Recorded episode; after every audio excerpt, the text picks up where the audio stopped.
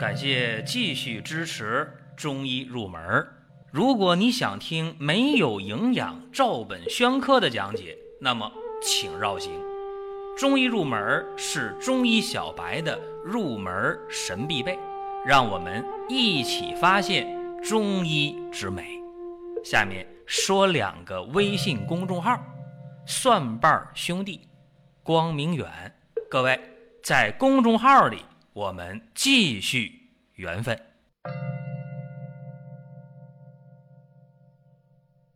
各位，今天我们的话题是金水相生。讲到金水相生啊，大家说这个我们知道啊，不就讲这个肺和肾之间的关系吗？的确这样啊，肺和肾之间它是相生的啊，肺金肾水嘛，水生金呐，对吧？就是肺为肾之母。那么现代医学呀，它总要去较个真儿，说你究竟肺和肾之间它有啥关系啊？一个在上面，一个在下边，一个管呼吸的，一个管代谢解毒的，这有啥关系啊？好像说没关系。那么我们从中医的角度啊，给大家去分析一下。我想呢，今天从三个方面去讲，就应该能够讲清楚啊。第一个呢，从生理关系去讲；第二呢，从病理关系；第三个。当然是最重要的，就是我们知道金水相生了，它有啥用？说白了，在治病的时候怎么去用，这个其实呢最关键。所以呢，我一个一个给大家去分析啊。古人这么讲的，说“语虽离奇，却具至理”。谁说的？陈修元是吧？他讲这个金水相生的时候，互相滋养，相须为用。那么先说生理的啊，首先呢，肺主气，肾藏精，一阴一阳相依为命，精盛呢气就旺，气充呢则精足，所以啊，这是阴阳互根的一个关系。大家都知道，精可以化气，气又可以化精，所以张景岳这么讲啊：先天阴气以化精，后天阴精以化气，所以。张景岳讲的就很清楚了，就是肺和肾之间是精气互化的关系。我再总结一条啊，就是肺和肾之间是升降相因的关系。肺主天气而思速降，肾属寒水，暗卧升腾。肺虽轻浮啊，但是呢能通调水道；肾虽沉潜，但是能上通脑髓。所以这个叫什么呢？叫升降相因的一个生理关系。还有呢，叫表里互通啊。这句话我一说出来，有人有基础啊，他就知道。哎，我知道那个肺呀，它主皮毛嘛，而有卫外的功能；肾主骨生髓，而有营内的功能。所以呢，叫外固而内坚。那外不固，那就有寒重之忧啊；内不坚呢，则有消强之虑。说白了。一个主里，一个主表，这两个都是互相之间必须能够帮衬上，要不然就出问题了。所以啊，不仅是肺虚能招外感，那么肾髓亦能容邪啊！你总搞那绥靖政策，那是不行的。《黄帝内经》就说了：“肺和皮毛。”又说呀：“肾为之主外。”你看看，就是说呀，肺和肾。它表里互通的功能体现的非常的具体，这都是生理上来讲啊。还有一个呢，这必须得说，就是呢，肺和肾之间是呼吸相依的。那对呀，那肺是管管呼吸的嘛，是不是？尤其呢，肺主呼，肾主吸，肾主纳气嘛。那么一呼一吸，气息之间，它是一个互相依存的关系。我还拿张景岳的话讲啊，说。肺为气之主，肾为气之根呐，所以这就是一个肺肾之间呼吸相依啊，一呼一吸必须要配合。当然讲到这儿，有人说那肺和肾之间还有什么关系啊？还有要讲的吗？当然有啊。如果我们善于总结和归纳的话，就会发现肺和肾之间经络相连呢。啊，这话怎么讲？肺在膈上。对吧？肺为交脏，那么肾呢，在下焦啊，二者相关，凭什么呢？那离那么远，怎么连到一起的？今天我们说两个城市之间呢，别管离多远，可以通过铁路，没铁路了还有公路，没公路了还可以通航线，是吧？就能把两个城市连起来。那肺和肾一个在上，一个在下，凭什么就有联系啊？靠啥呀？这个呀，靠的就是经络。所以呢，经络相连。那何以体现这一点呢？在《黄帝内经·灵枢经》当中这么说啊：足少阴肾之脉，其直者上贯干膈入肺中。你看啊，这说的很明白了。所以呢，精气往来原有隧道啊，这就是肺和肾之间通过经络是相互连通的。那么讲到这儿。肺和肾之间的生理关系，基本上啊，我能想到的也就这么多了。当然，有一些高人可能还有其他的总结，那是最好，能够让我们呢大家互相学习。生理讲完了，那病理呢？病理之间呢，这个给大家也归纳几条，各位可以听一听，做一个参考。因为我们这个中医入门啊，最怕就是教条主义，最怕就是照本宣科。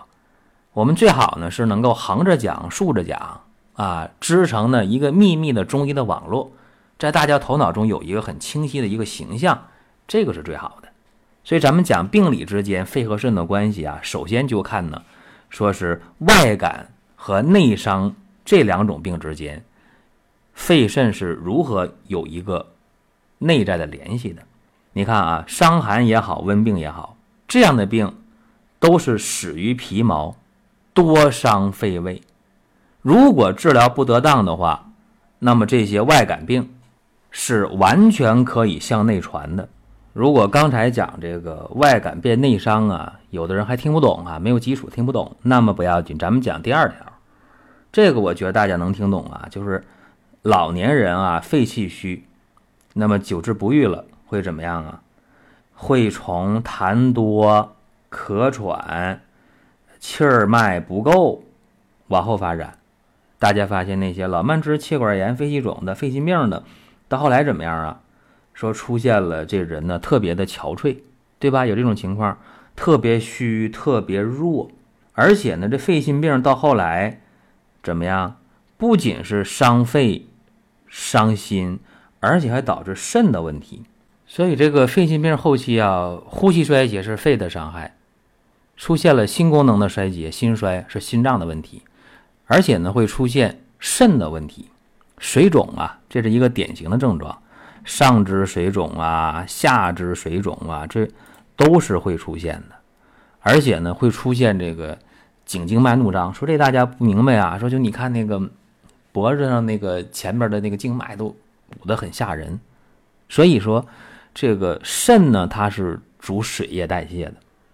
你看出现水肿了，是不是和肾就有直接的关系了？所以这样一讲，大家就明白了。哎，原来呀，这个肺和肾之间还真的是有这么一个联系啊！这是我要说的这么第二条。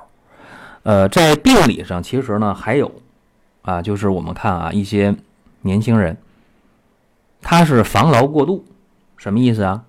啊，就是。没有把握好自己的这个房事啊，咱们讲这个性生活，无论是手淫过度的还是防劳过度的，最终呢都叫纵欲过度嘛，它伤了肾的精血。我们见过一些这样严重的病号啊，到了后期了，这人一看啊，就是眼圈发黑呀，一看这人啊，面色呀苍白呀，一看这个人啊，眼睛里这个没有神。啊，这是防劳过度了，肾经伤的太厉害，而且很多出现防劳过度的人特别容易得肺结核，哎，这个也是一个规律性比较强的一个情况啊。纵欲过度的人，往往呢就后期呀特别瘦，啊，瘦弱瘦弱，哎，脸就不是白了，就是变那种阴虚内热的那种红，然后就特别容易咳嗽，啊，容易感冒。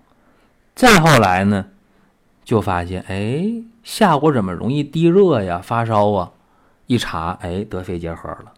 所以防痨变肺痨，这样的人也不在少数啊。这个都是一些经验的总结。